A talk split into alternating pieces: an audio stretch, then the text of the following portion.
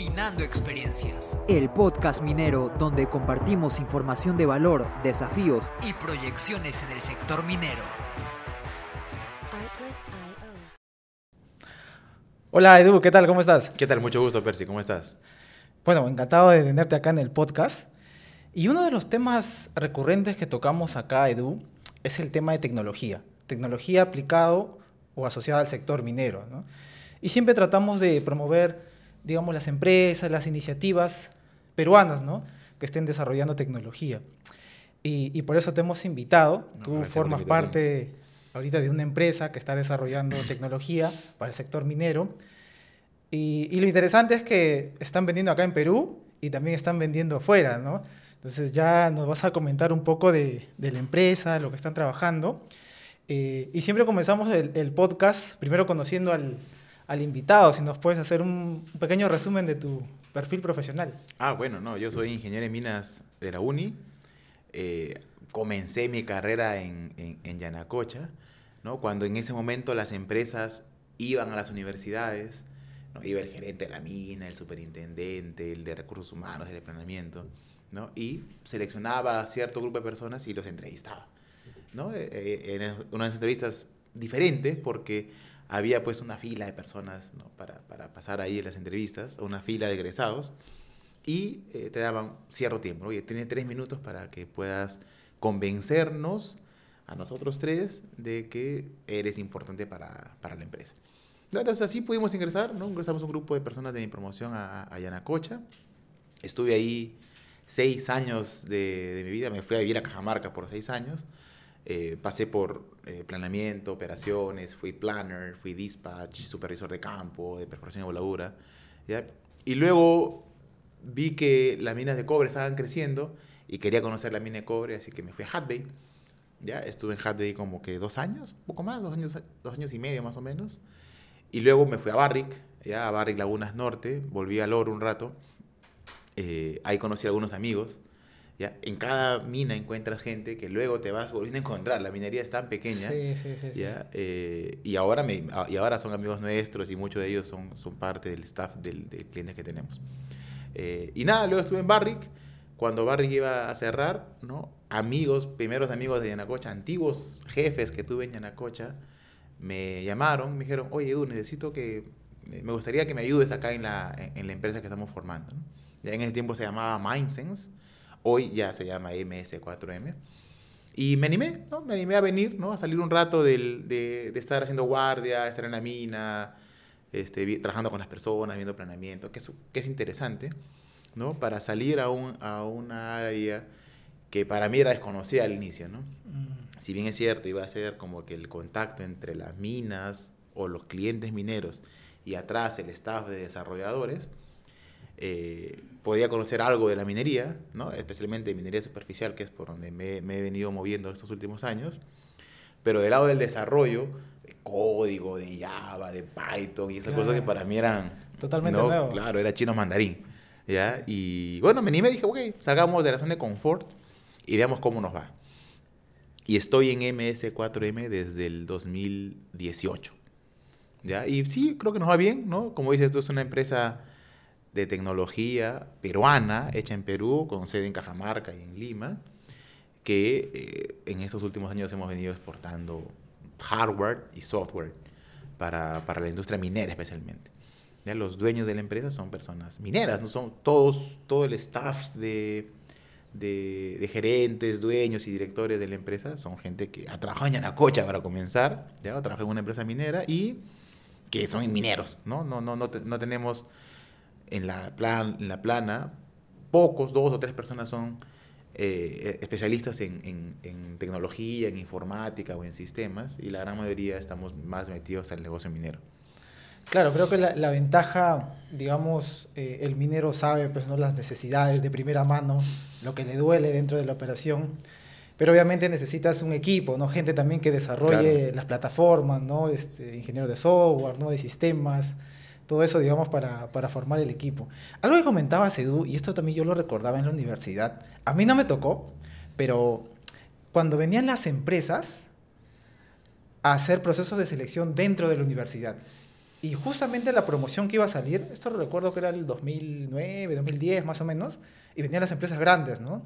Y, y digamos, había un proceso de selección ahí, directamente en la, en la universidad. Claro. Y eso, ahora, y yo, yo salí el 2012, no, no, me, no me tocó ¿no? La, la- la suerte de tener esa, digamos, eh, esa oportunidad.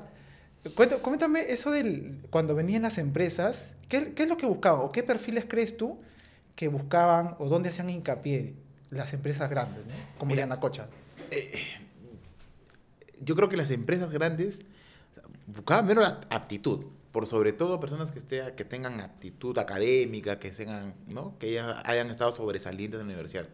Por eso de por sí pedían al- al- a, la, al- a la facultad, pedían los, la lista de los primeros puestos de los últimos dos años. Tercio, quinto, Tercio, superior. quinto superior. ya, ¿no? Y ahí ellos eran los que estaban en la fila. Ya, ya estaba seleccionada la aptitud, ahora faltaba la actitud, ¿no? El desenvolvimiento, qué, tan, qué tanta iniciativa tienes, qué, tan, qué, tanto, qué tanta pasión demuestras por lo que haces o por lo que estás estudiando. Porque a, a esa edad, ¿no? De Claro. últimos ciclos o primeros años de egresado, pues como que no conoces mucho todavía el negocio, ¿ya? Pero sí tienes pasión, la pasión es algo que nace, que está dentro tuyo. Eh, y en, esas, en ese tipo de entrevistas, ¿no? Era chévere porque estaban tres personas, repito, y decían, ok, Percy, ¿sabes qué? Tienes tres minutos para convencernos, ¿no? De que tú eres importante. Y para esas tres Yanacocha". personas eran eh, psicólogos, ingenieros No, de no, minas. no, era el gerente de mina, el gerente de planeamiento y el de recursos humanos. Mm, o sea, gente técnica y también Y alguien, el- claro. de recursos humanos. Exacto. ¿no? Y, y listo, ¿no? Y en tres minutos, y era con, cronometrado, ¿verdad? En tres minutos tenías que convencerlos, ¿no? En base a tu actitud, ya no actitud porque ya habían, ya habían filtrado la actitud antes, ¿no? Claro. En base a tu actitud, a tu desenvolvimiento, a cómo conversas, a cómo los miras, eh, tenías que convencerlos de que, oye, sí eres parte de, de, de ese proceso. Y creo que en, en- en la uni y en, y en- Católica, creo en otras universidades, pasó este proceso algunas veces, ¿no? Con gente de Yanacocha, gente de Antamina, algún tiempo creo que fue la gente de Glencore, Mm, ¿ya? Pero bueno, esto pues, depende también del precio de los metales, Sí, ¿no? sí, Ya, luego bajan los metales y se acaban las elecciones de ese tipo. Ya, Tuvimos la suerte, yo creo que tuve bastante suerte de poder entrar a, a- Yanacocha en el 2010, cuando Conga estaba a todo vuelo, ¿ya? Y, y Newmont o Yanacocha en ese tiempo necesitaba gente, ¿no? Necesitaba gente que pueda cubrir posiciones más senior, que se estaban yendo a Conga a sacar adelante el proyecto y que puedan sostener la operación de, de, de Yanacocha como tal cual. Claro, claro, claro.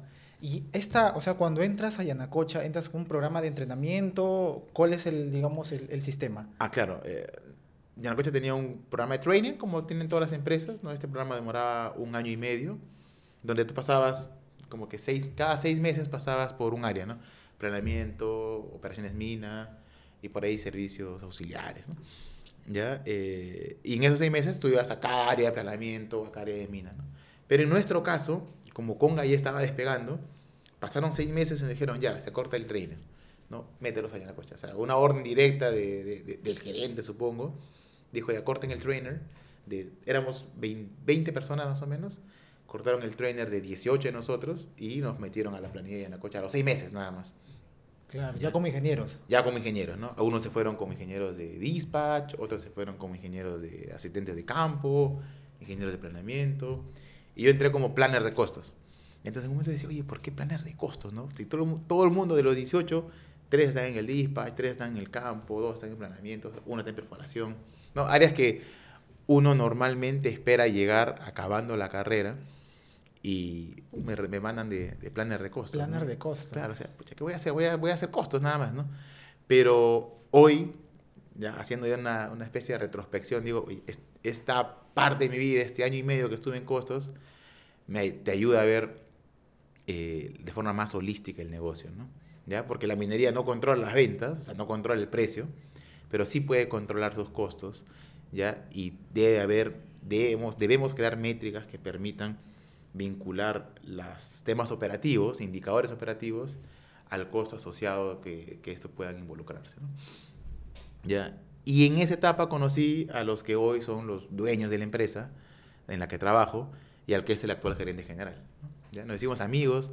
Al comienzo fue medio, medio eh, difícil la relación con, con, con, con, el que ahora es, es, el gerente general, cuando nos conocimos en ese momento, ¿ya? Porque teníamos riñas, no, cómprame esto, haz esto, quiero así, quiero así, ¿no? Los, los que, normalmente, que, normalmente, pasa en todas las operaciones. Normalmente pasan en todas las operaciones. Los temas operativos son parte del, del, del partido, de la, del partido de fútbol, ¿no? Y al final del día no se mancha la cancha, ¿ya? Y luego nos hicimos amigos, ¿no? Y somos muy buenos amigos. Y él fue quien en el 2018, ¿no? O sea, no, no, no nos vimos como cuatro o cinco años, pero que la, amistad, digamos, esa, esa comunicación se, se, mantuvo. Sí, sí, sí, por supuesto, ¿no? Ya en, el 2015, por ahí, él migró a otra empresa, yo migré a Hatbay, ¿no? Pero siempre hemos estado conversando, ¿cómo te va a quedar la familia? ¿no? Creo que la, lo bonito de esta industria es de que uno genera vínculos más allá del tema laboral. Sí. ¿ya? Y esos vínculos luego te sirven, como a mí, a, a, a posicionarme en una empresa, ¿no? O te vas a Chile, o te vas a Argentina, o te vas a Ecuador y encuentras gente, oye, ¿tú, tú conoces a él? Sí, yo lo conozco, es mi promoción, es mi amigo. Te vas a Australia y en Australia conoces gente que conoce al amigo de tu amigo, ¿no? O sea, hay siempre un nexo. Es, es, es una industria tan linda, tan pequeña también, pero por sobre todo linda, que permite tener relaciones de este nivel de amistad, grandes y largo aliento. Sí, yo recuerdo que siempre cuando vas a una empresa, ¿no? una empresa X, una empresa minera, y, te, y la clásica pregunta, ¿no? ¿Dónde has estado antes? ¿no? Dicen, por ejemplo, no sé, pues este, Barry, Hadway, Yanacocha, y siempre te lanzan un nombre, ¿no?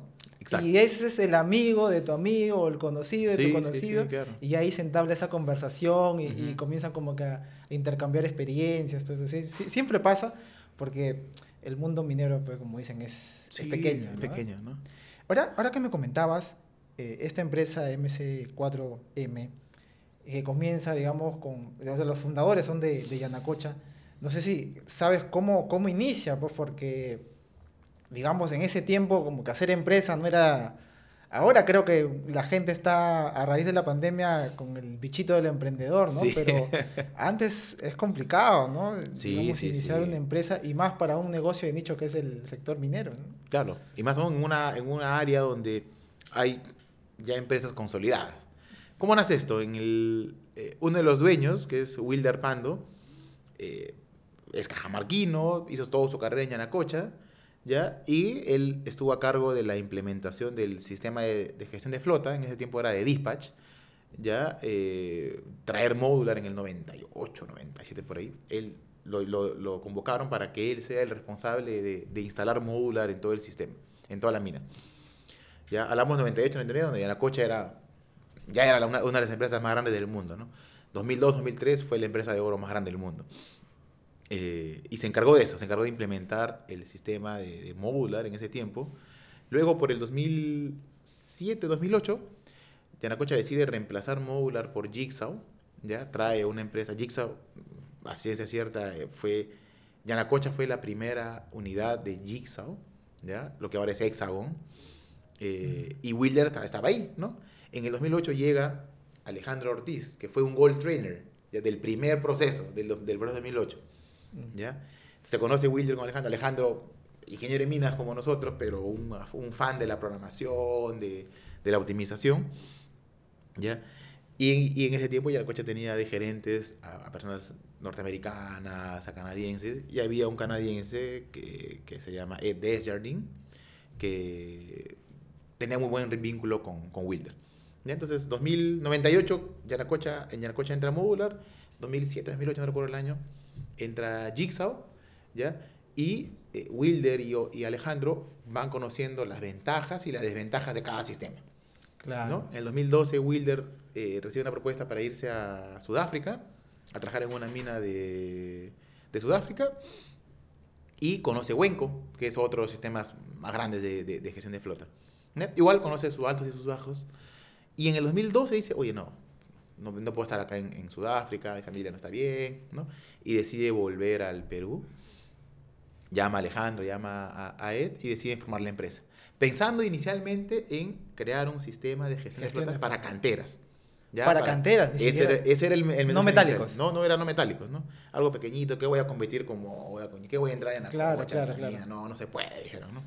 ¿Ya? Y nació pensando en, apuntar a minería no metálica.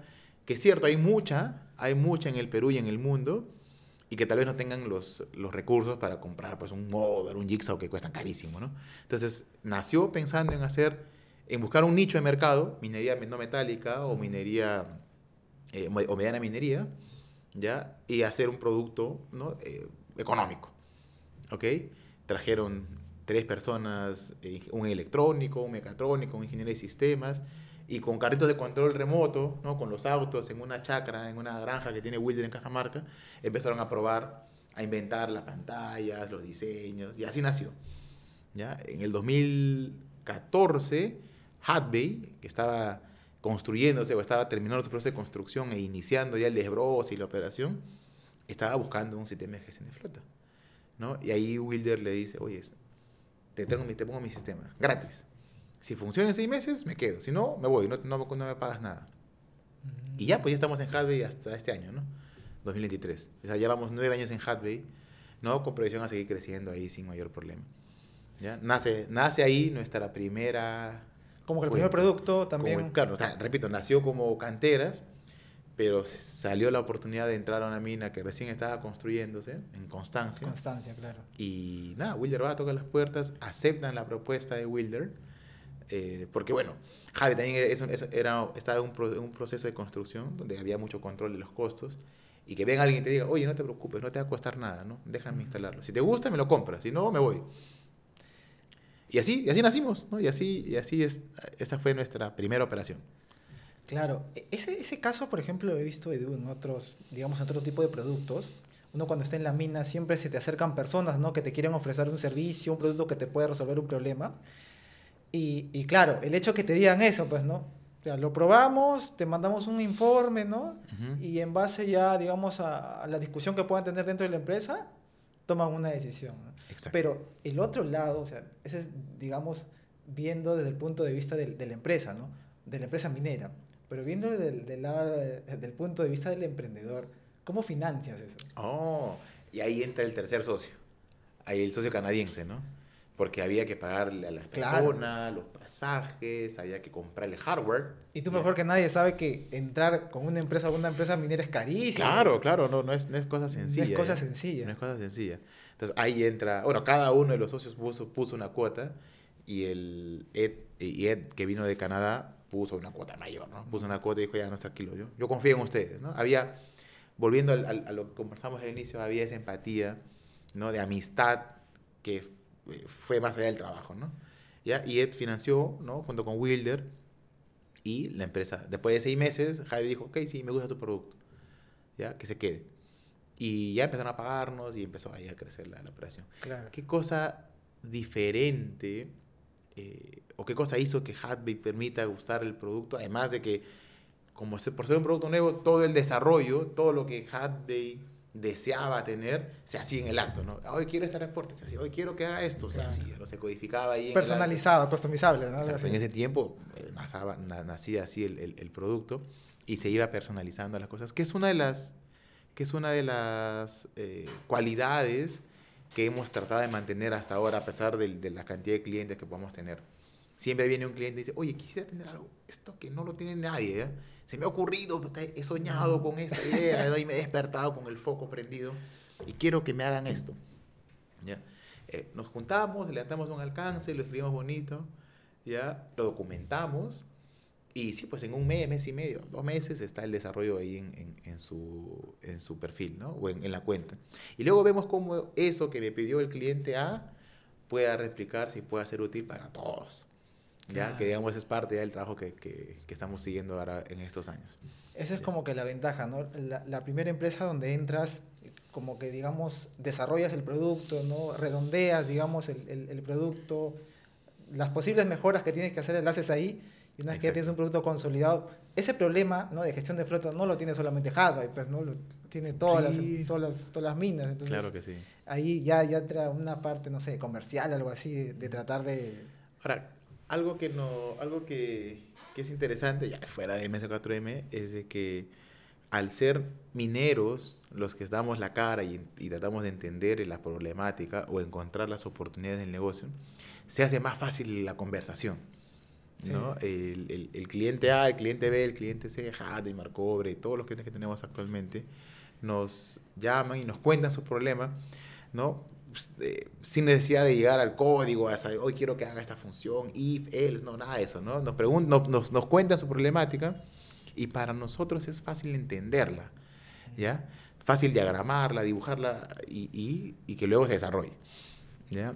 Eh, y eso es algo que valoran mucho nuestros, nuestros clientes en, ¿no? alrededor del mundo. Ahora que comienzan con esta, eh, con este, digamos, este producto, ¿no? Para gestión de flotas, pero ya a lo largo de los años han ido desarrollando otro tipo de productos, otro tipo de servicios, ¿no? Ujú. ¿Cómo ha sido este, este enfoque, digamos, cómo tú decides, voy a trabajar en este problema? Porque problemas hay un montón, pues, ¿no? Pero la idea creo que es atacar, digamos, lo que tiene mayor impacto, ¿no? ¿Cómo fue ese, ese proceso? ¿En qué, qué productos, qué servicios están ofreciendo ahora 2023? Nace, nace de la, de la- de lo que los clientes nos comentan. Oye, yo tengo un problema de optimización. Ok, ac- actualizamos nuestro optimizador. ¿no? En, la, en las universidades te dicen eh, la cantidad, el cálculo de la cantidad de camiones, ¿no? Claro. con una programación lineal. Nosotros damos otro tipo de programación un poco, un poco más, más sofisticada. ¿ya? Eh, para una mina, por ejemplo, como Kuntur, que está en Kirguistán, que tiene más de 100 camiones y más de 12 palas. Optimizar la ruta para ellos es crítico, ¿no? Evitar colas y demoras y ver cómo se controla eso en el tiempo. Entonces, nace desde ahí y desarrollamos algo que luego es replicado, un optimizador que permita controlar co- colas y esperas en, los, en las palas. Viene otro cliente y nos dice, oye, ¿sabes qué? Quiero alta precisión porque quiero mejorar mi dilución y tener un cálculo de la adherencia en tiempo real, ¿no? La adherencia que es el cumplimiento del plan, ¿no? Entonces nosotros dijimos, ok, sí se puede, ¿ya? Y pusimos alta precisión, empezamos a encontrar las coordenadas del, del bucket, del cucharón, y cada pase, eh, es el, cada, cada coordenada del pase es registrado y luego se dibuja en un mapa, en un, en un reporte, y va, te va diciendo cuál es el valor de la adherencia, porque podemos subir el plan de minado, ¿ya? Y el cliente está contento. Viene otro y dice, oye, pucha, quiero hacer algo de proximidad. No tengo un Mm. problema porque te- he tenido un evento, un choque, choques, claro. ¿no? ¿Ya? Y no tengo cómo me alerten o cómo me eviten una colisión.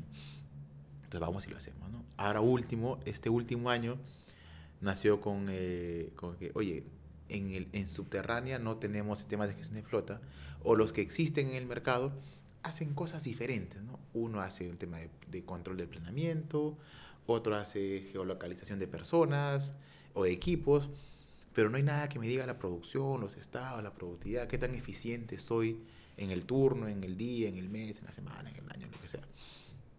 Y se nos prendió el foco. Dijimos, ok, hagamos un sistema de gestión de flota para minería subterránea. ¿no? Y ahí todos los peros, no, pero la red, no, pero los costos, no, pero esto, pero esto, pero esto. Pero bueno, dijimos, vamos, vamos, sí podemos. ¿no? Debe, haber, debe haber alguien que esté dispuesto a hacerlo. ¿no? Y sí, encontramos en el Perú a alguien, a una, una mina que apostó por nosotros, eh, permitió que mostremos nuestro producto que está desarrollado, ¿ya? Y hoy tenemos más de 50 camiones corriendo en minería subterránea, ¿ya? Y alrededor de 11, de 11 scoops, ¿no? Con ciclos automáticos. ¿ya? Entonces el operador ya no tiene que estar apuntando un papelito, poniendo viaje del estajeo tal, descarga en tal lugar, ¿no? Sino solo se dedica a conducir.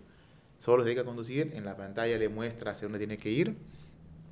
eh, y el- las actividades del cargando y reconocer de qué tajeo está minando son automáticas. ¿ya? Hemos traído gente de media loca para hacer algo así. Mm. Ya tenemos un ingeniero que viene de la NASA o que, es- o que ha trabajado en la NASA para hacer temas aeroespaciales, ya Eh, que la- la- lo hemos intentado replicar en minería subterránea. Y eso he visto, o sea, la principal limitación, claro, el tema de, de gestión de flotas, por ejemplo, en Tajo Abierto, tú lo ves, es común. Ahora, eso en subterránea no hay. Claro. O sea, no he visto yo. O sea, es más, la- las más grandes, las subterráneas, no tienen... Y es también está asociado por el tema del costo, como tú dices, ¿no? O sea, el, el cableado, la infraestructura quizás es antigua, no hay, muchos, hay muchas limitaciones en base a eso.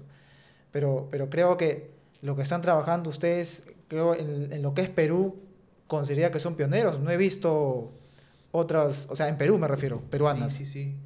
Yo tampoco he visto, o sea, hicimos una especie de benchmark buscando en el mundo qué, Claro. qué soluciones de gestión de flota, porque bueno, gestión de flota le puedes llamar a muchas cosas, ¿no? Pero qué soluciones de gestión de flota muy parecidas a las del Tajo ¿no? existen en subterránea. ¿ya? Y fuimos a, preguntamos en Canadá, preguntamos en Sudáfrica, preguntamos en Australia, y no, pues no había, ¿no? O, sea, o hay su- situ- situ- eh, situaciones similares o productos que cada uno lo, llama gestión de flota, pero no es, no es lo que se hace en superficial. Y nuestro core y nuestra expertise siempre fue superficie. Entonces, nos arriesgamos a intentar desarrollar algo que no cueste mucho, que no demande mucha infraestructura, ¿ya? Eh, pero que permita hacer todo lo que te comenté, traqueo del equipo en tiempo real, este, reconocimiento de actividades, orígenes y destinos, a qué inicia, a qué hora carga, a qué descarga, todo de manera automática. Entonces ya te eliminas el, el papeleo, te eliminas los checklists, eh, aseguras que la data sea confiable, ¿ya? Eh, y por sobre todo, y por tema de seguridad, permites que el operador esté concentrado conduciendo. Entonces, ahora que cuando dos equipos se van a cruzar, ya la pantalla le alerta al- a, un operador que está llegando a otro. Si hay un cruce, igual se alerta. Entonces, hay, hay muchas ventajas que hoy estamos descubriendo, Y que posiblemente en los siguientes meses o en los siguientes años, con otros clientes o con otras empresas, eh, podamos, debemos ir evolucionando este producto para que se asemeje a lo que hoy tenemos en, en, en OpenPit. En OpenPit ya tenemos cámaras de fatiga, sensores de proximidad, algunas, alguna especie de sensores de, de anticolisión, eh, tenemos un sistema de salud de equipos, ¿ya? Eh, y algo que a mí me enorgullece un montón y me gustaría decirlo es que pues, es un producto peruano, ¿ya? Tú hablas, tú hablas y dices, oye, ¿dónde son? Ah, somos peruanos. ¿Dónde está tu, tu equipo de, tu equipo de desarrolladores de software? Ah, están en Cajamarca. ¿no? Eh, y los de hardware, ah, están en Lima. Ven a la oficina, ¿no? Vienen a la oficina, ven a la empresa, ¿no? Estamos certificados, nuestro producto ya acaba de pasar a certificaciones internacionales de radiofrecuencia. Ahora ya me estoy volviendo medio experto en estas cosas, ¿ya? Eh, y ya podemos vender a Australia, Nueva Zelanda, a países donde sí, de- sí demanda que tengas una especie de certificación. Claro, claro. Comentabas, algo, algo importante que comentabas, Edu, es el tema de personal, ¿no? La gente que, digamos, desarrollan, este, eh, desarrollan la tecnología, como dices, hecho en Perú.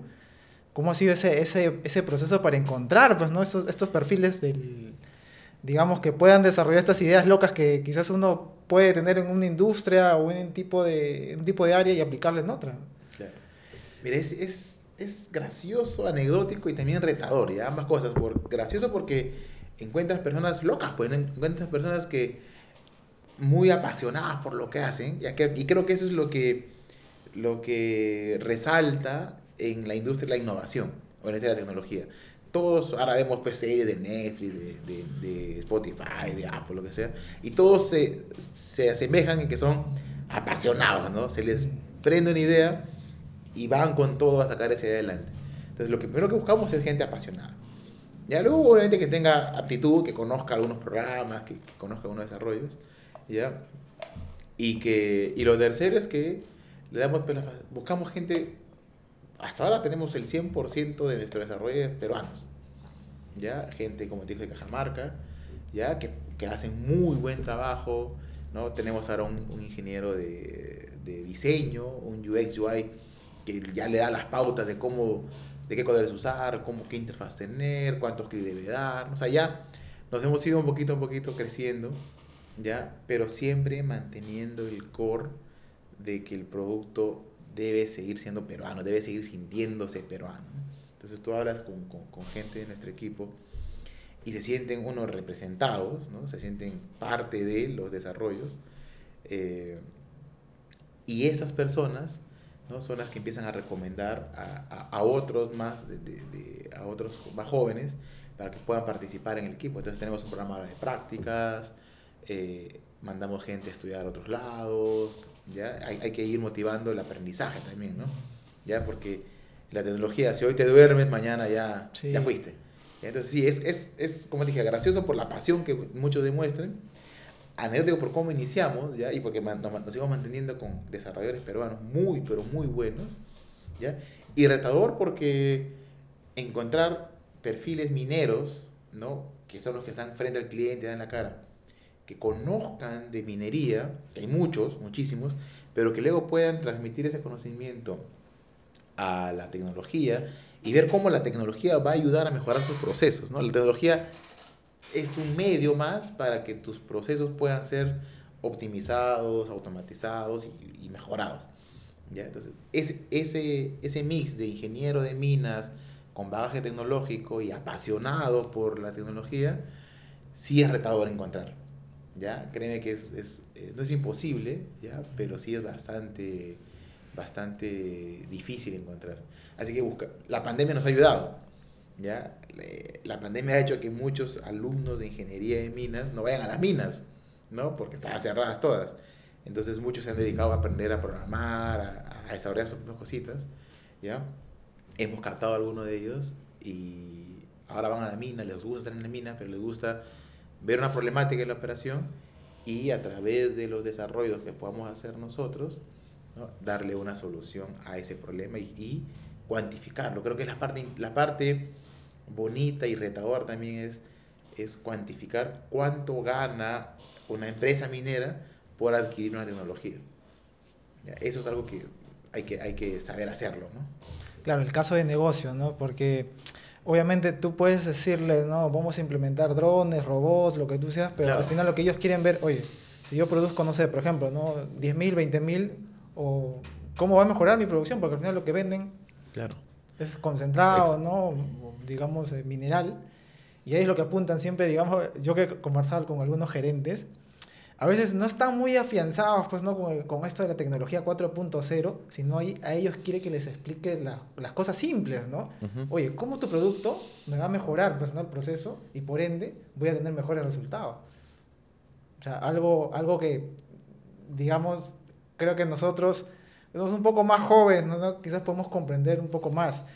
Y algo que decías, este, Edu, y esto lo conversaba con un amigo que no está en el, en el sector minero, está en otro sector, pero en el desarrollo de tecnología, y él me decía que cuando se juntaba con algunos potenciales clientes, y ellos le planteaban sus necesidades, pues, ¿no? sus, eh, sus problemas, eh, él me decía, yo para, para plantearle una solución solamente comprendía como el 30 o el 40%, y lo demás, lo demás tenía que aprenderlo ahí porque no hay, me dice. O sea, o sea, a veces las cosas que te piden no es que tienes en cuenta un libro, no, no hay. una guía donde dices, ah, bueno, voy a utilizar esto para hacer este producto que me están pidiendo. Y me dice, no hay. Entonces tú tienes que aprenderlo en el proceso.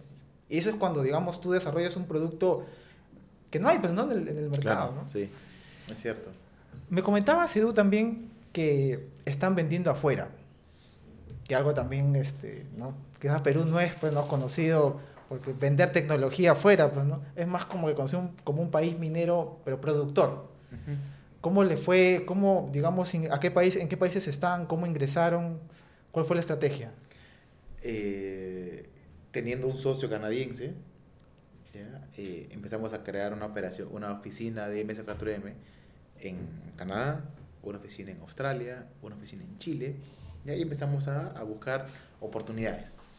¿Ya? Se nos dio la primera oportunidad en Kirguistán en el 2017, 18, ¿ya? La que dije Kuntor Gold Mine, es una mina gigante, la mina más grande de, de oro ahí en Kirguistán, ¿no? Pasó por diferentes sistemas de gestión de flotas, ¿ya? Ninguno pudo durar más de cuatro años allá, ¿ya? Por las condiciones climáticas, es una mina que está por los 4.000 y algo metros sobre el del mar, como las minas de Perú, pero allá minan glaciares, la temperatura está a menos 40 grados en invierno, las antenas se friciaban, en fin, había unas, unas, una situación y unas condiciones que no eran favorables para muchos sistemas de gestión de flota. Nos dieron la oportunidad, repito, pasaron por ahí todos los grandes, ¿ya? y ninguno se quedó. Entonces nos dieron la oportunidad y ya estamos ahí desde el 2018, pues, ¿no? 17, 17, 18. ¿Ya? Con muy buenas expectativas, este, están contentos. Vamos una vez al año a verlo, cómo van, qué necesitan, cómo les podemos ayudar a entender su problemática.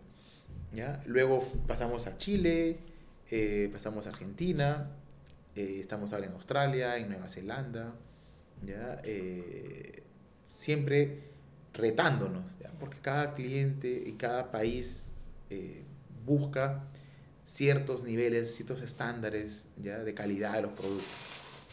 Para nosotros, internacionales, internacionalizarnos fue eso, ¿no? Fue ¿Cómo le damos calidad a un producto? Aquí en Perú se puede manejar, ¿no? Hay un desarrollador, está a tu costado, lo llamas en la madrugada, un sábado, un domingo, pero ya no podemos hacer eso, ¿ya? Pocas empresas mineras, pocas empresas de tecnología peruanas pues hacen, exportan esta tecnología afuera, ¿no? O sea, acá en Perú fabricamos el hardware, aquí en Perú desarrollamos el software, ¿ya? Y se va certificado, se va con todos los, los, los documentos de ley, se va al extranjero para seguir haciendo patria. ¿Y cuál es bueno, tú, también me comentabas que justamente viajas, ¿no? Para, digamos, con, hablar, ¿no? Con estos potenciales clientes. ¿Cuál es la perspectiva que tienen de Perú con respecto al desarrollo de tecnología? Pensando, comenzando por la industria. La industria minera, ¿no? En, en la cadena o en la competencia de, de innovación tecnológica, como que no está muy desarrollada, ¿no? Arriba está la medicina, las telecomunicaciones, eh, no sé, ¿ya? Y la minería pues está ¿no? un poco relegada. Entonces, en el mundo la minería se sigue llevando tal cual, ¿no? Como, como, hace 20 o 30 años, con algunas cosas de desarrollo, ¿no? Que, han, que hemos ido creciendo poco a poco en, en la industria, ¿ya?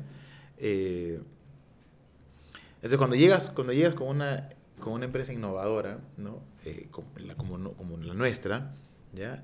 Y lo primero que preguntan, oye, ¿de dónde vienes? Ah, ah vengo de Perú. de Perú. ¿Será confiable? La, la, el primer mensaje es, oye, ¿será confiable? Claro, claro. ¿no? Pucha, ¿cómo haces, no? ¿Ya? Y para nosotros es un orgullo estar con ellos, ¿no? acompañarlos en su proceso de implementación, de, de, del RAM-up, de estabilización y de que genere valor la solución. Ya los acompañamos 3, 4 meses cada vez que vamos a implementar ahí algo. Y al final de esos 3, 4 meses te dicen, oye, pucha, qué buen producto, ¿ah? qué chévere que tengas un producto peruano, ¿no? que aquí de soporte, yo llamo a cualquier hora, hay un peruano que me está respondiendo. ¿ya? Eh, escribo por, por el Teams, creo un ticket o hago un WhatsApp y al toque me está respondiendo, al toque me dan solución. Pido una reunión un domingo y se junta conmigo, creamos desarrollo. Entonces, esa pasión ¿no? por atender al cliente, nosotros le llamamos pasión por el enfoque al cliente, eh, se mantiene. Y eso es lo que genera mucha fidelidad con estos clientes extranjeros que les, que les encantan. ¿no? Otras empresas es, oye, te pido algo hoy día y te respondo en dos semanas y lo desarrollo en tres meses. En tres meses tienes desarrollo y te va a costar X mil dólares. ¿ya? En nuestro caso es, hasta ahora intentamos no ser tan agresivos económicamente nuestro eslogan siempre es, oye, somos buenos mineros, malos vendedores. Porque entendemos la problemática, la hacemos nuestra como mineros y se lo desarrollamos al toque, ¿no? Lo, lo, lo, lo, desarrollamos rápido y luego pensamos, oye, esto le hubiéramos cobrado, ¿no? Pucha, qué sonso que hemos sido, ¿no? Pero bueno, ya, así, así somos. Y no porque, no porque nos sentamos menos ni más, sino porque vemos que las problemáticas de las minas al otro lado, en, en Australia, Nueva Zelanda, Kirguistán, Canadá, no son para nada diferentes a las problemáticas de las minas en Sudamérica, Perú, Chile, Argentina. O sea, Chile y Perú están casi, tecnológicamente casi al mismo nivel que las australianas. ¿no? O sea, no hay, no hay mucha diferencia. ¿ya? Por ahí pues, las minas autónomas ahora, los camiones de hidrógeno, ¿no? los gemelos digitales, ¿no? que suena mucho, ¿ya? suena muchísimo, pero cuando tú preguntas, dices, oye, ¿para qué te sirve? Ah? No, no sé, ¿no? O sea, todavía no le encuentro, no le encuentro cómo sacar el jugo, ¿no? Pero ahí está. ¿ya? Entonces, fuera de eso, de esos, de esos, de esos eh, islas de desarrollo tecnológico de empresas grandes, ¿no? en promedio los niveles de, desarrollo tecnológico de las minerías peruana, chilena y, y, australiana no difieren demasiado. ¿ya? Están, están bastante interesantes, ¿no? bastante emparejadas. Algo que decías, Edu, y eso también lo conversaba con, otros con otros emprendedores, ¿no? con gente que está desarrollando tecnología, esa es la principal diferencia entre una empresa grande, ¿no? que tiene mucha burocracia, ¿no? mucha comunicación, digamos, para solucionar un problema que quizás es una línea de código, a diferencia de las, digamos, de las empresas pequeñas, ¿no? que son más ágiles, ¿no? y te pueden dar un tiempo de respuesta mucho menor. Claro, y no, y no, es, no solo ser pequeñas, ¿no? O sea, no somos tan pequeñas, antes éramos súper pequeñitas, ahora sí estamos creciendo, pero este valor que nos ha permitido llegar hasta el extranjero, que es el enfoque al cliente y estar de la mano, tratamos de mantenerlo. Cuesta. Ahora cuesta más que antes. Antes tenías 3, 4 clientes, ahora tienes más de 15, ¿no? Entonces cuesta, cuesta duro, Sí. pero hay que mantenerlo, ¿ya? Eh, y, y para nosotros es súper orgullo decir, oye, la gente de Perú está viajando a Australia a implementar, ¿no? Mandamos a Australia, mandamos peruanos, mandamos gente de Cajamarca, hay un chico de Chincha que se está yendo a Australia cada tres meses a hacer, a conversar con el gerente de la mina, a, a entender su problemática, eh, a ver cómo lo ayudamos, ¿ya? Entonces ya estamos Claro, a es, ese una, es una cantera también, pues, Sí, este, por ¿no? porque están generando, digamos, perfiles para el futuro, ¿no? Y justo por ahí va mi, mi siguiente pregunta. ¿Cómo tú ves esto del tema de tecnología para el sector minero? No sé, unos, en un horizonte de 5 años, 10 años. ¿Cuál, cuál crees que es la, la proyección, ¿no? Y quizás también un mensaje para la gente que está, que está comenzando en el sector, ¿no? la, la veo bien eh, dinámico. ¿ya? O sea, la tecnología de por sí en el mundo ahora es dinámica. ¿no? Ahora hay esos, esos lentes de realidad aumentada. Hay una carrera gigantesca entre Google, Meta y Microsoft por sacar el, el metaverso y esos lentes. ¿ya? Eh, Ah, el, el chat GPT. el ChatGPT, ahora todo el mundo habla de inteligencia artificial, hago inteligencia artificial por aquí, hago machine learning por allá. Sí. ¿no? Hablar del machine learning ahora es como hablar del pan, ¿no? ¿Ya? Todo el mundo habla de eso. Pero la pregunta es, oye, ¿cómo le saco el jugo? ¿Cómo uso esto en la minería? ¿Ya? Y esa respuesta la tenemos que dar, lo- lo- lo- los, no sé si los jóvenes, ¿ya? Pero tenemos que, la tenemos que dar a las personas que estamos más involucradas en la tecnología. Mucha gente joven de las universidades ya viene con ese chip, ¿no? Oye, quiero hacer el ChatGPT, quiero hacer el inteligencia artificial, quiero programar en Python, quiero, quiero hacer mis modelos predictivos, ¿ya? Y bueno, hay que prepararnos, ¿no? ¿Qué veo yo en la minería de aquí en adelante? Mucho uso de inteligencia artificial, mucho uso del machine learning, ¿no? Tal vez algo de robótica en el, en el tema de plantas. Hace unos días vi en, en Chile una, unos robots que ya van sacando las placas de los molinos, ¿ya? Eh, que lo hacen más rápido, lo hacen más automático, lo hacen más seguros. ¿ya? Y lo otro es que hay que estar viendo las tendencias, ¿no? La tecnología es algo que hoy nace algo bonito, algo súper nuevo, ¿no? Y mañana no existe, ¿no?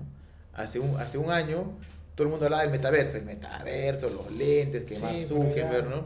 Salió chat, ChatGPT y el metaverso quedó uf, relegado. Nada, ya el metaverso ahora todo el mundo habla de la inteligencia artificial y que hablas con ChatGPT y te cuenta y, y- y te hace te hace ensayos, te hace test, te hace todo. Te hace todo. ¿no? Claro, ¿no? Te Este, pregunta de todo y te responde de y todo. mañana no sé qué va a salir, ¿no? Mañana sale algo, algo súper disruptivo, súper diferente y chao ChatGPT y hablan de otras cosas, ¿no? Entonces hay que estar siempre actualizándose, viendo las tendencias, pero por sobre todo hay que ver cómo esos productos o esas tendencias o esas tecnologías van a permitir una mejora en los procesos mineros, que es, digamos, a lo que nos dedicamos. Yo viendo, viéndolo desde la minería, ¿ya? Hay muchas cosas, desde hace unos días vi un podcast tuyo con Valdés, Fernando con Valdés. Fernando Valdés, que hablaba de la, de la importancia de saber Excel, de, de, de, de hacer simulaciones en Excel, ¿no? Y eh, de conocer la herramienta a fondo. Y es cierto, o sea, uno puede hacer maravillas en una mina programando en Excel, ¿no? Tu Visual Basic o tu Visual y, programas y ¡puf! eres famoso, ¿ya? Eh, muchas personas han crecido y han, y han llegado a puestos de gerencia Sí. solamente porque tenían esa habilidad que no la tenía el resto. Yo conozco un caso de un ingeniero que prácticamente hizo su carrera con Power BI. O sea, el pata era un tigre con Power BI y realmente se diferenció, pues, ¿no? De los demás, o sea, digamos, para los que no conocen Power BI es, digamos, un sistema parecido al Excel, pero es más visual, ¿no? Ujú. Te da dashboard, estos paneles de control. Y realizó su carrera y ahorita le va muy bien, se iba al extranjero. Claro. claro. Entonces creo que la... Y, y, una- y algo que decías también, Edu, creo que es una crítica constructiva para el, para el sector, para la gente, que se habla mucho, pues, ¿no? De machine learning, que la inteligencia artificial, sí es, sí es, digamos, es importante conocerlo, pero lo que tú dices es principal, ¿no? Ya, o sea, ¿cómo utilizas estas herramientas que existen? Y ahora el machine learning, la inteligencia artificial no solamente se utiliza para minería, no se utiliza para cualquier cosa. Claro. Entonces, lo que uno debe saber es cómo esta herramienta que tú conoces, ya manejas, digamos, puede generar valor, ¿no? Puede solucionarte un problema real. Y para eso, creo, tienes que conocer la operación, pues, ¿no? Y esa es, creo que, la ventaja y también quizás la desventaja para los estudiantes, ¿no? Que, que, digamos, por cosas, ¿no? De, de la pandemia, otros motivos, no han hecho muchas operaciones, no Ujú. conocen mucho la mina, pero manejan estos sistemas, ¿no? Pero digamos, aterrizarlos, ¿no? Oye, ya, ¿cómo, cómo esta herramienta que tengo realmente va a solucionar un problema, ¿no? Entonces, creo que es importante tener el know-how, pero también es importante conocer la operación, ¿no? Creo que ahí cierras el círculo y ya puedes plantear una idea, eh, digamos, más aterrizada, ¿no? Para solucionar un problema o cubrir una necesidad dentro del sector, ¿no? Porque como te decía, un, si a un gerente le habla mucho machine learning, que la inteligencia artificial, que los robots y todo eso, te escuchará, pero no, no te va a entender muy bien, pues, ¿no? Y creo que tú has conversado con un montón de gerentes, te habrás dado cuenta de eso, ¿no? Sí, todos, todos las planas directivas de las empresas mineras eh, han escuchado, de, han escuchado, pero no, y no, no, tienen por qué saber a fondo en qué, qué código es, o cómo se programa, o qué metodología usas, ¿no? Saben que es la metodología ágil, saben cómo llevar un proyecto en PMI y esas cosas, ¿no? Pero para, para, la plana directiva de las empresas mineras, que es a, lo que nos dedicamos principalmente, es ver cómo esto que me estás ofreciendo, ¿no? o cómo esta tecnología que yo quiero adquirir va a generar valor en mi proceso. Mm. ¿no? Va a hacerme más seguro, va a hacerme más eficiente, va a, va a hacer que produzca más, ¿no? o va a hacer que produzca lo mismo pero a menor costo. ¿ya? Eh, va a hacer que mi trabajo sea de calidad. En minas de oro, ahí en, ahí en Nueva Zelanda, el tema de la dilución y de sacar cada gramo de mineral a donde corresponde es crítico. ¿ya? Y allá tenían una tecnología con alta precisión, con un banco lo minaban en cuatro niveles, con flitch de diferentes, de diferentes potencias. ¿Cómo haces que ese control que hoy es manual y que tienes un topógrafo y una persona que va viendo que lo que minas es mineral y no es mineral, cómo haces que eso luego sea digitalizado, sea automático y sea más eficiente? ¿Ya? Esa esta vez la pregunta que hay que hacernos, ¿no? Hablabas tú de los problemas, sí, las minerías tienen problemas y van a seguir teniéndolos, ¿Ya? Para nosotros, en minería subterránea, por ejemplo, estamos comenzando pues, por la tabla del 1, que es, oye, quiero digitalizar lo que hoy haces manualmente. Tienes 10 personas que reciben papelitos todos los días, que escriben eso en un Excel, que lo transforman y lo llevan a un reporte en Excel o en PowerPoint y te lo envían. ¿no? Pasó hoy día y el reporte te llega a fin del día o al día siguiente, ¿no? Como y, pasa por varias manos, ¿no? Que, que, hay, donde hay mucho riesgo de que esta, este dato se pueda alterar, ¿no? Hoy hablamos de la importancia del dato, ¿no? El dato ya no es un número más, sino es un activo de la empresa que hay que cuidarlo, hay que protegerlo, hay que garantizarlo, hay que resguardarlo, ¿ya? Para que pueda generar el valor que, que, que este demanda, ¿no? Tú vas a la, a la, industria financiera, ¿no? Y los datos contables son, pues, oro, ¿no? Ya no, nada se puede perder porque si no, ¿cómo haces tu cálculo financiero al final, tu balance? Ya lo mismo con la minería, ¿no? ¿Cómo haces que digitalmente sepas que lo que estás perforando hoy, sepas todo, qué camino sigue para llegar a darle trazabilidad, ¿no? Digital, nada de papelito, en tiempo real, ¿no? Y que sepas que a la planta hoy le está llegando mineral. La planta hoy está produciendo el mineral de 4 gramos que se minó hace 4 días, ¿no? hace un mes, hace dos meses que estuve en el stockpile y así, así. ¿no? Entonces, eso, por ejemplo, es vital para, un, para una mina, ¿no? darle trazabilidad automática, confiable y en tiempo real para que el cliente interno posterior a tu proceso pueda tomar decisiones. Oye, ya sé que me va a llegar un mineral de 4 gramos este, preparo mis reactivos para eso, ¿no? Ya sé que me va a llegar un mineral un poco más grueso, ¿no? O de otra, de otro tipo de roca, de otro tipo de alteración. Antes preparo mi chancadora, preparo mi molino SAC, ¿no? Para que aguante esto y mi throughput no falle, ¿no? O incremente el throughput o mejore mi recuperación. O sea, si tú puedes sustentar numéricamente eh, y objetivamente un incremento de un 1% más en la recuperación, mm. cualquier cosa que inviertas atrás ya se pagó. Mm. No, 1% más en la recuperación, todo lo que es un montón. Es un montón. es un montón. Y, y, mira, y cómo es Edu, o sea, nosotros nos hemos enfocado quizás más por la carrera también dentro de la operación, ¿no? Pero tú cuando ves planta concentradora, mantenimiento, geología, o sea, igual, así los problemas que tenemos ¿no? dentro de la operación también. O sea, yo he visto un montón de problemas, por ejemplo, en el área de mantenimiento, eh, en el área de logística, dentro de la mina.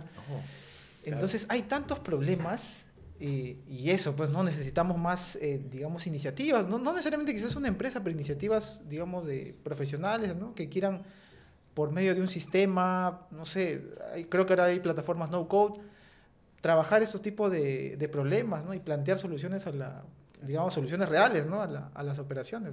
Mira, para mí un buen ejemplo de esas otras áreas diferentes a la operativa, ¿ya? Un buen ejemplo que, que estamos usando nosotros es la banca, ¿ya? La banca tiene diferentes soluciones, diferentes áreas, ¿no? Y todo ese, esos terabytes de datos lo llevan a, a un data lake, a, un, a una base de datos centralizada, a algún lugar centralizado que permita luego integrar todas las funciones y darle trazabilidad no solamente al activo, sino también a los procesos que actúan en ese activo a fin de generar valor. Entonces, en minería eso se escucha poco. Todo el mundo viene con un producto diferente, ¿no? Viene el de voladura y te muestra una tecnología para la fragmentación. Y es un producto del de voladura. Viene el de perforación y te muestra una tecnología para perforar, te muestra unos dashboards recontra locazos y sirve para perforación. Viene el de carrillo y acarreo y te muestra alta precisión y te muestra cámaras y una serie de cosas. Ya, pero ¿los tres, los tres pueden convivir en un ecosistema? Sí.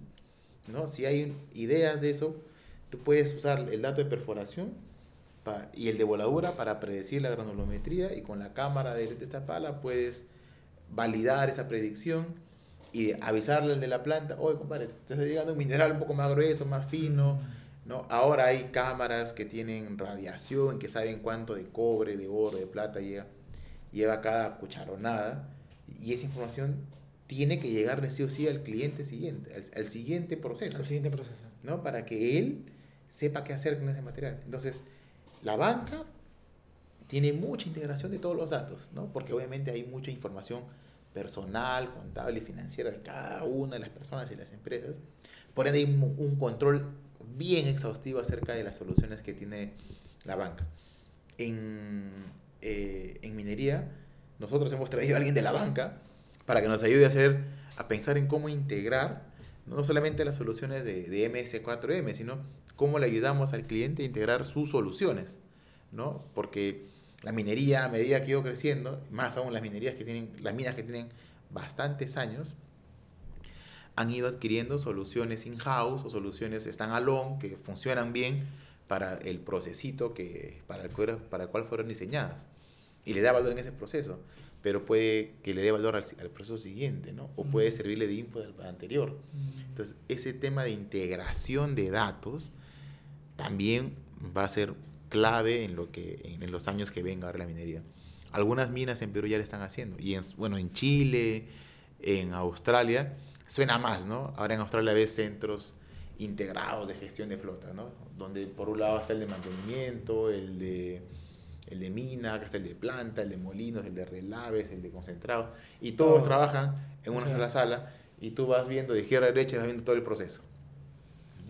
Pero eso, eso aún son los comienzos, ¿no? Falta que eso que es visual ahorita y que te da control en tiempo real, falta darle valor con la data histórica, ¿no? Hacer modelos predictivos. De verdad hay mucha, mucha oportunidad científica para desarrollar tecnología usando esa cantidad enorme de datos.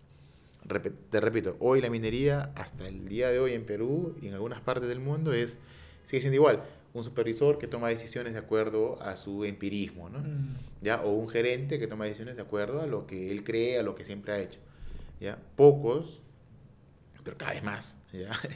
Eh, van tomando decisiones operativas, tácticas, algunas estratégicas, en base a la información que, que te genera un sistema.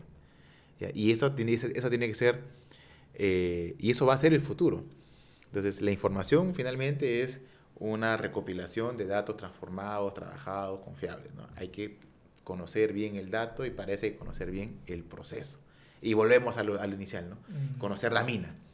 Sentarte a conocer la mina, conocer las, las áreas de mantenimiento, cómo los activos de, de la mina, los equipos y los sensores que estos tienen, generan tanta información que muchas de esas tal vez no las estamos usando. Y hay que Sí, definitivamente. hay- sentarnos a verlas, ¿no? Hay mucha información que se pierde en mina porque en subterránea todavía se sigue utilizando pues, estos reportes a mano. En superficial ya creo que están dejándolo. Pero mientras se tenga, digamos, en físico, esa información no, no te sirve de mucho, pues, ¿no? Más que solamente para la guardia.